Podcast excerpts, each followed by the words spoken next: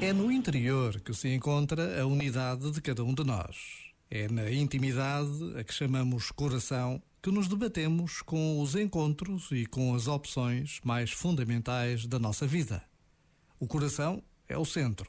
É nele que firmamos alianças e estabelecemos promessas. É ele que nos leva a caminhar sem desistir e é por ele que corremos riscos quando nos leva mais longe. O coração é o lugar do acolhimento, do encontro, da redescoberta da própria estima e da identidade. O coração é o lugar onde só o amor devia habitar. Este momento está disponível em podcast no site e na app.